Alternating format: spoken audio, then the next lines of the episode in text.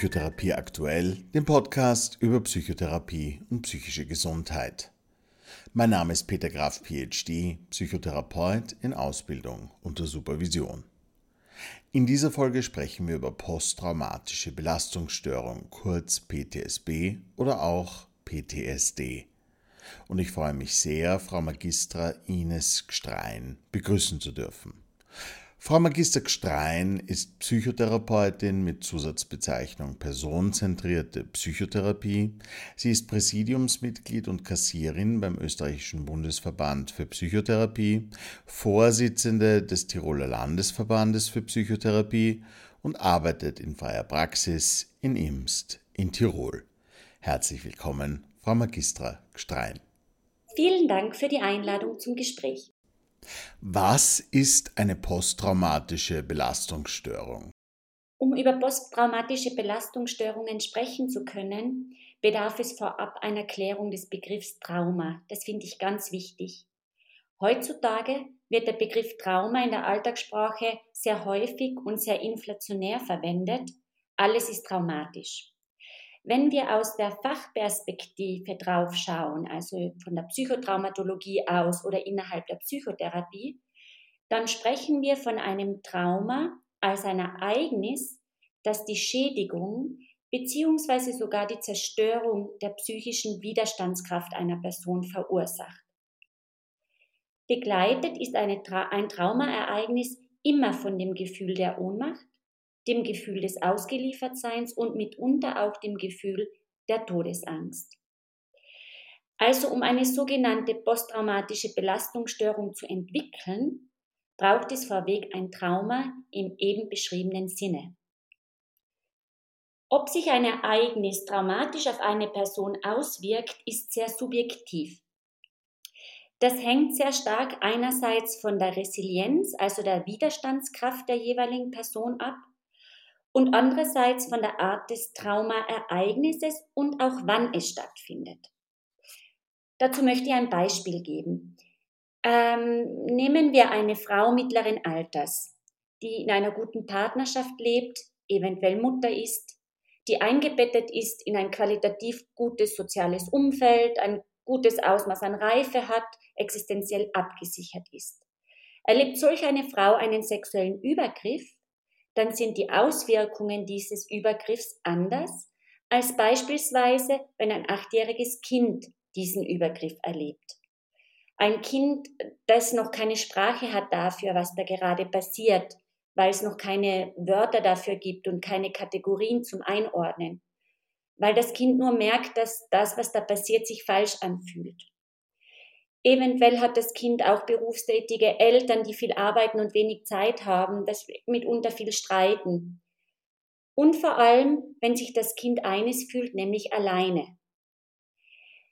Dann hat die Durchschlagskraft des Erlebens ganz andere Auswirkungen wie eben bei der beschriebenen Frau.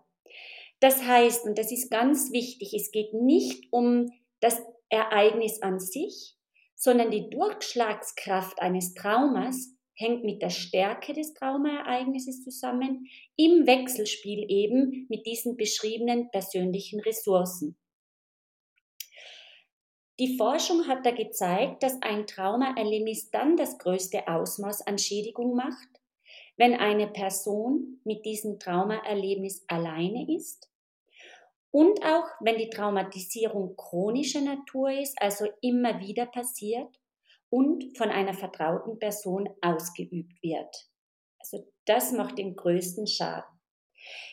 Ich möchte aber betonen, dass zwei Drittel der Menschen traumatische Ereignisse gut überstehen können und dass circa ein Drittel der Bevölkerung sogenannte Traumafolgeerkrankungen entwickeln.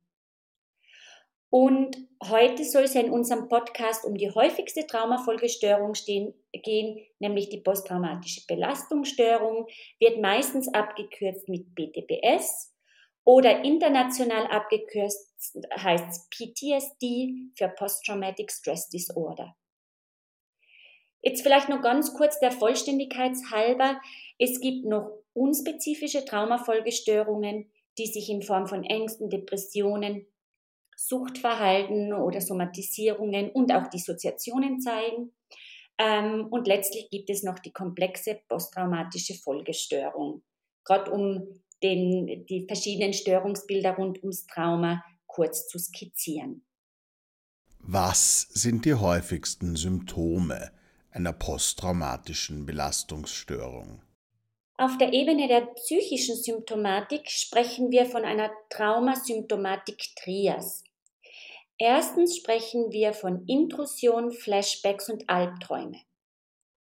Der zweite große Komplex ist die Vermeidung und der dritte Bereich der sogenannte Hyperarousal. Das ist der permanente Alarmzustand des Nervensystems. Sehr wichtig an dieser Stelle ist aber, dass Trauma nicht nur psychische Symptomatik auslöst, sondern auch körperliche Folgen hat. Die Forschung zeigt, dass nach erlebtem Trauma ein manifestes Risiko für eine körperliche Erkrankung besteht. Eine körperliche Erkrankung wie zum Beispiel Schlaganfall, Hepatitis, Diabetes mellitus, koronale Erkrankungen oder COPD wird von Menschen, die Traumaerfahrungen haben, mit einem höheren Risiko entwickelt. Eine Vielzahl von Studien belegt, dass die Lebenszeit von traumatisierten Menschen sich um ein Drittel verkürzt. Das ist schon ziemlich heftig. Das heißt, bei Trauma handelt es sich nicht nur um dieses eine Ereignis oder die chronischen Belastungssituationen. Trauma bedeutet mehr als das Erleben des Traumas. Der aus dem Trauma resultierende überhöhte Stress führt zu einer massiven und permanenten Ausschüttung von Stresshormonen und zu chronischen Entzündungen im Körper durch die resultierende Veränderung im Immunsystem.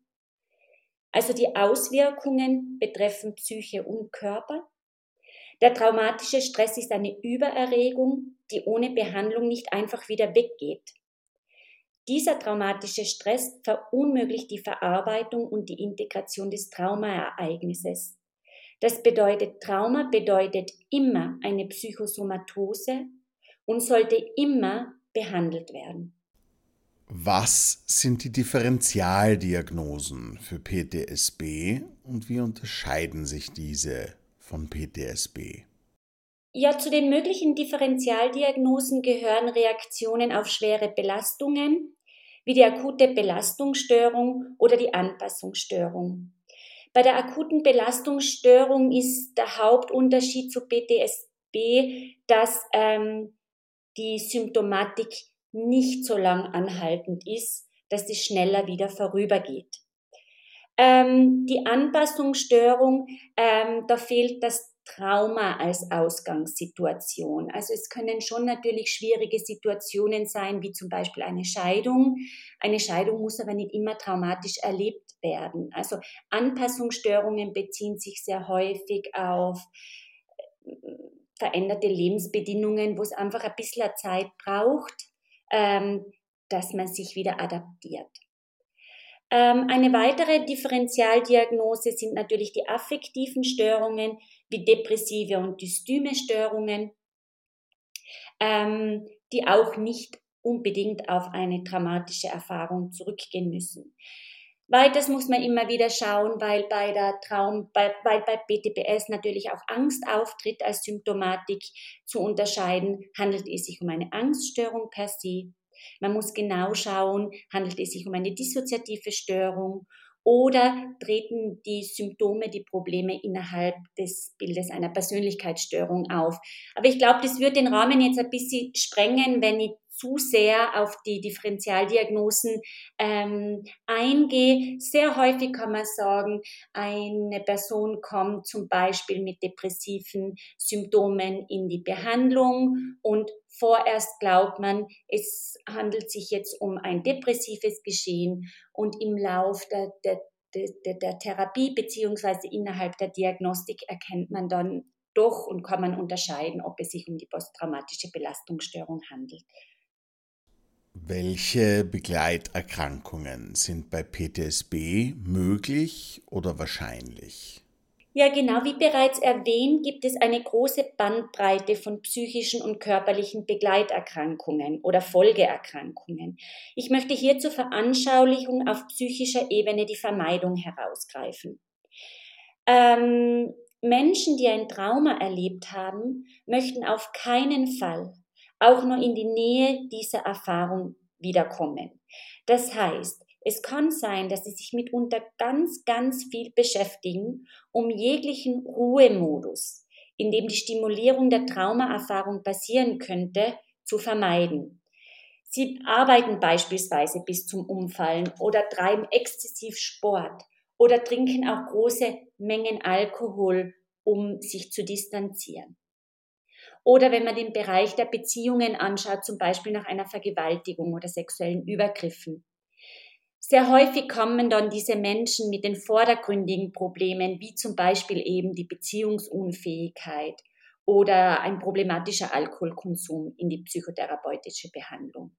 Und eben da gilt es, wie schon vorher bei der Differentialdiagnostik erwähnt, wirklich gut zu schauen innerhalb der Diagnostik und innerhalb des Therapieverlaufes, dass die BTPS dann auch erkannt und eben dementsprechend behandelt wird, weil man es doch auch etwas anders behandelt als zum Beispiel Depressionen. Ähm, auf der psychischen Ebene entwickeln sich häufig Depressionen, Ängste, Suchtverhalten, Burnout, Probleme auf der Beziehungsebene und so weiter. Auf der körperlichen Ebene, wie auch schon beschrieben, entwickeln sich häufiger koronale Erkrankungen, Diabetes mellitus, Schlaganfall, Übergewicht, Abhängigkeiten von Suchtmitteln, COPD, um einige zu nennen. Wie wirkt sich Trauma auf das menschliche Gehirn aus? Das ist ganz eine wichtige Frage, ähm, weil gerade in der Psychotraumatologie und in der Traumabehandlung das Gehirn äh, oder wie das Gehirn funktioniert, ganz wichtig ist zu verstehen, weil es hier zu einer Veränderung im Gehirn kommt durch das Trauma. Ähm, wenn wir jetzt ganz vereinfacht das Gehirn darstellen, da haben wir drei Bereiche. Wir haben den Hirnstamm, das ist der ganz basale ähm, Bereich, der älteste Bereich des Gehirns, mit dem kommen wir schon zur Welt der ist zuständig für unsere Reflexe, für die Atmung, für den Herzschlag. Das ist der älteste Teil sozusagen. Dann haben wir drüber das Mittelhirn. Das Mittelhirn ist ähm, das limbische System, so nennt man das. Äh, da sind unsere Emotionen gespeichert, da findet sich der Hunger wieder, die Sexualität. Und dann haben wir noch als hochentwickelsten Teil, der am spätesten reif wird, ähm, die Gehirnrinde, also der Kortex, ähm, das ist unser rationaler Teil. Das ist das sogenannte Professorgehirn, mit, äh, das aktiv wird, wenn wir zum Beispiel Mathematik machen. Ähm, und wo spielt sich nun das Trauma ab? Also man kann sich vorstellen, das Trauma, das fährt direkt in das Mittelhirn rein. Und im Mittelhirn haben wir jetzt drei Bereiche, die sehr wichtig sind und die durch das Trauma betroffen sind. Da gibt es erstens einmal die sogenannte Amygdala, ähm, übersetzt der Mandelkern, das ist unser Alarmsystem. Dann haben wir als zweiten Teil den Hippocampus, wird oft als Seepferdchen übersetzt. Ähm, der Hippocampus ist zuständig für die zeitliche und räumliche Orientierung. Das ist sozusagen die Bibliothek im Gehirn. Und dann haben wir noch als dritten Bereich den, das Frontalhirn und das ist zuständig für unser bewusstes und geplantes Handeln. Ja? Und normalerweise gibt es eigentlich eine sehr gute Verbindung zwischen der Amygdala und dem Hippocampus. Also ähm, die emotionalen Erfahrungen, die dann auch zeitlich und räumlich eingeordnet werden im Hippocampus und wo man weiß, das bestimmte Ereignis ist vorbei. Ja? Erlebe ich jetzt ein Trauma, dann wird genau diese Verbindung unterbrochen. Ja, jetzt, wenn ich zum Beispiel durch volle Straßen gehe und jemand rempelt mich an, ähm, wenn ich nicht traumatisiert bin, dann checke ich kurz ab, ähm, ist, bin ich bedroht auf irgendeine Art und Weise und wenn ich dann einordne, das war jetzt ein Versehen, niemand ist gegen mich, niemand greift mich an, dann kann sich mein Alarmsystem, das durch den Schubser hochgefahren ist, sehr, sehr schnell wieder beruhigen. Hingegen erlebt dieselbe Situation ein Mensch, der traumatisiert ist, dann gelingt es ihm nicht, dass sich sein Nervensystem wieder beruhigt, das Alarmsystem wieder ruhig wird, weil eben diese Verbindung unterbrochen ist und ähm, beim Betroffenen ähm, kein Gefühl von es ist vorbei entsteht, sondern diese Person mit Traumaerfahrung, da ist es so, dass mit diesem Schubser auf der Straße das Trauma sich reaktualisiert und er sich wieder im Trauma befindet. Das müssen wir gut mitdenken in der Traumatherapie, dass die Verarbeitungsweise im Gehirn des, der betroffenen Person gestört ist. Und deshalb ist es auch so schwierig, dass traumatisierte Menschen ihre Gefühle regulieren können, ähm, dass sie eben sehr oft, sehr häufig aus einem Nichts heraus sozusagen intensiv reagieren und das Umfeld dann gar nicht weiß, was da eigentlich los ist und warum die Person jetzt so massiv reagiert. Das hat mit dieser Störung der Verbindung von Amygdala mit Hippocampus zu tun. Wie unterscheidet sich die Arbeit mit PatientInnen mit PTSB von der Arbeit mit anderen PatientInnen? Und was sollten PsychotherapeutInnen bei der Arbeit mit PatientInnen mit PTSB besonders beachten? Ähm, vorweg, ähm, ich bin überzeugt, dass es für die Behandlung traumatisierter Menschen, aber eben auch für die Psychohygiene der PsychotherapeutInnen ein spezielles Fachwissen braucht. Deshalb sollten PsychotherapeutInnen, die mit traumatisierten Menschen arbeiten wollen, Fortbildungen zur Psychotraumatologie besuchen und sich auch in speziellen Traumabehandlungsmethoden ausbilden lassen. Solche speziellen Traumabehandlungsmethoden sind zum Beispiel, also das bekannteste ist EMDR. Es gibt aber auch Brainspotting oder noch eine relativ junge Methode, nämlich die Lifespan Integration. Ähm, warum dies so ist, ähm, alle Psychotherapeutinnen sind gut ausgebildet und dürfen am Ende ihrer Psychotherapieausbildung ja auch mit allen Störungsbildern arbeiten. Das ist auch gut und richtig so.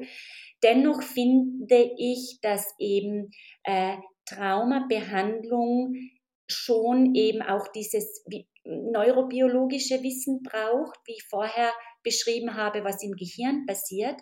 Und zum anderen wissen wir ja auch, dass Psychotherapeutinnen auch eine sehr gefährdete Berufsgruppe sind, vor allem was Burnout oder auch Suizidalität anbelangt, weil wir ähm, den ganzen Tag sozusagen auch mit tragischen und negativen Situationen konfrontiert sind und gerade in der Traumatherapie weiß man, dass auch Zeugenschaft von Gewalt oder das Zuhören von Gewalt natürlich auch was macht mit dem Zuhörer. Ja, und da ist es sehr, sehr wichtig, dass man ähm, sehr gute Coping-Strategien entwickelt, ähm, dass man auch lernt loszulassen. Wir Psychotherapeuten wollen oft ähm, sehr hilfreich unterstützen und engagieren uns vielleicht manchmal auch ein Stück zu viel. Also es gilt eben einerseits dieses Fachwissen zu haben und andererseits eben äh, gute Strategien zu entwickeln, dass man auch gut Traumabegleitung machen kann. Was sind die Phasen der Traumabehandlung? Es gibt ja unterschiedliche Traumabehandlungsmethoden, aber klassischerweise haben alle Methoden drei Phasen. Die erste Phase, das wäre die Phase der Stabilisierung. Die kann man unterschiedlich gestalten, die kann auch eine unterschiedliche Dauer haben. Es kommt eben wieder auf das Ausmaß des Traumaereignisses an und eben die Resilienz der Person. Aber in der Stabilisierungsphase sind die Themen vor allem Sicherheit, Halt, Arbeit an der Emotionsregulierung. Es geht viel um Selbstfürsorge ähm, und dass die PatientInnen lernen, reale Bedrohungen von den inneren und vorweggenommenen Bedrohungen zu unterscheiden, dass sie das einfach lernen. Ähm, nach der Stabilisierung kommt als zweites die Traumabearbeitung, also dass man wirklich in das Trauma reingeht. Und als letzte Phase sozusagen ist die Integrationsphase, ähm, wo es vielleicht auch noch einmal um, um einen Trauerprozess geht, um eine, einen Entwurf in die Zukunft, vielleicht um Veränderungen im Leben. Ähm, das wäre so der Abschluss bei der Integration. Ähm, ich zum Beispiel habe ähm, die Ausbildung gemacht in der Behandlungsmethode Lifespan Integration, die aus Amerika kommt. Das ist jetzt die einzige Behandlungsmethode, die nicht auf diesen drei Phasen aufbaut, sondern die sofort mit der Traumabearbeitung beginnt, ähm, weil gleichzeitig über diese Methode auch die Stabilisierung und die Integration mitgenommen wird. Ähm, da ist das Wichtigste in Lifespan Integration, dass man sehr stark betont, der Körper muss verstehen, dass das Trauma vorbei ist. Also nicht nur das Professorgehirn im, im Kortex, sondern der gesamte Körper. Was bedeuten würde, das Nervensystem schlägt nicht immer aus, die Person ist nicht mehr permanent im Alarmbereitschaft. Zusammengefasst, damit es jetzt auch nicht zu sehr ins Detail geht, ähm, bei der Lifespan Integration Therapie geht es darum, dass der Körper eben und nicht nur das Professorgehirn, sondern dass der gesamte Körper inklusive Nervensystem ja, versteht, dass das Trauma vorbei ist.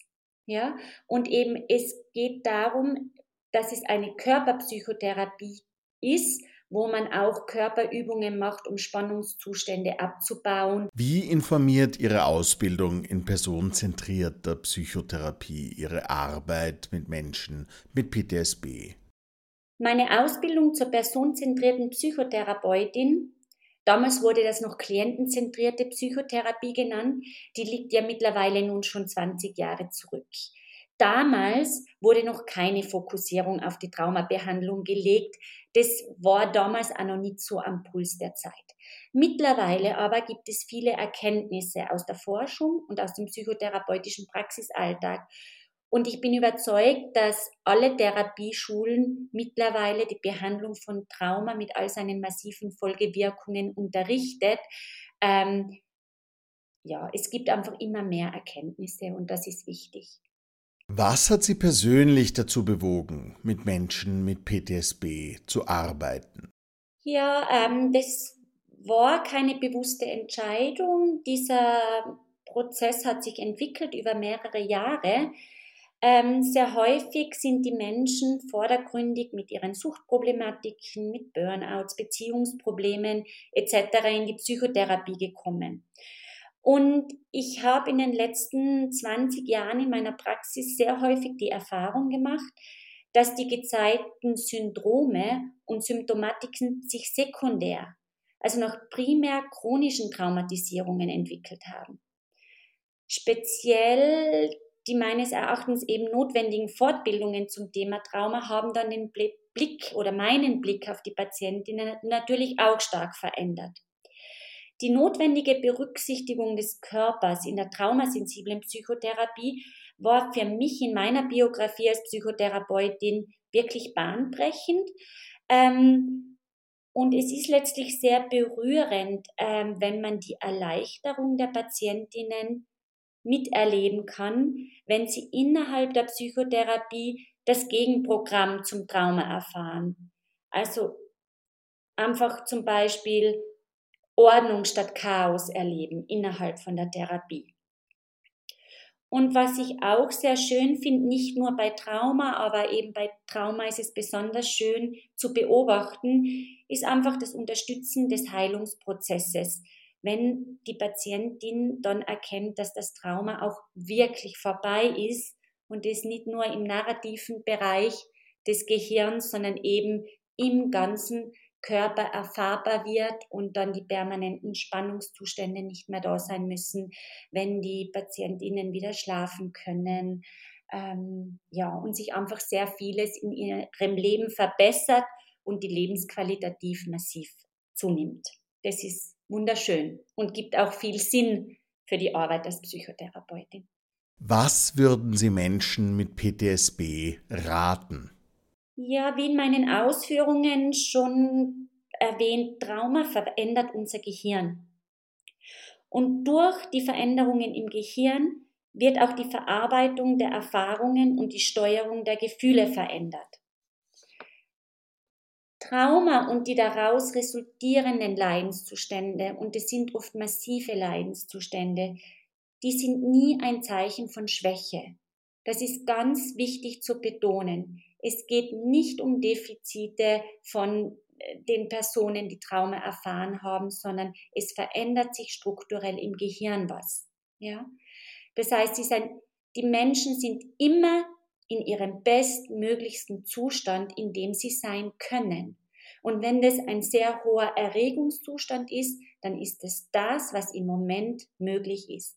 Es hat nichts mit Stärke und Schwäche können oder nicht können zu tun. Ich finde es sehr wichtig, dass sich Menschen informieren über Trauma und Traumafolgestörung.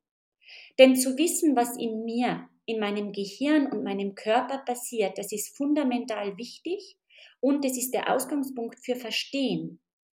Und nur wenn ich verstehe, was in mir passiert, kann ein erster Schritt aus dem Chaos in Richtung Ordnung und Sicherheit gelingen. Und deshalb finde ich es auch ganz wichtig, dass Menschen mit Traumaerfahrungen sich in Psychotherapie begeben, sich in Behandlung begeben. Und da ist Psychotherapie die Behandlung erster Wahl. Ja? Viele Wege führen nach Rom. Dennoch würde ich sagen, die Psychotherapie ist zur Behandlung von Trauma die Königsdisziplin. Die Erfahrung, die die Patientinnen dann machen können in der Therapie, ist, dass sie nicht alleine mit dem Schrecken sind. Und das ist heilsam. In der traumasensiblen Psychotherapie erfahren sie das Gegenprogramm zu dem, was in der Traumasituation passiert ist.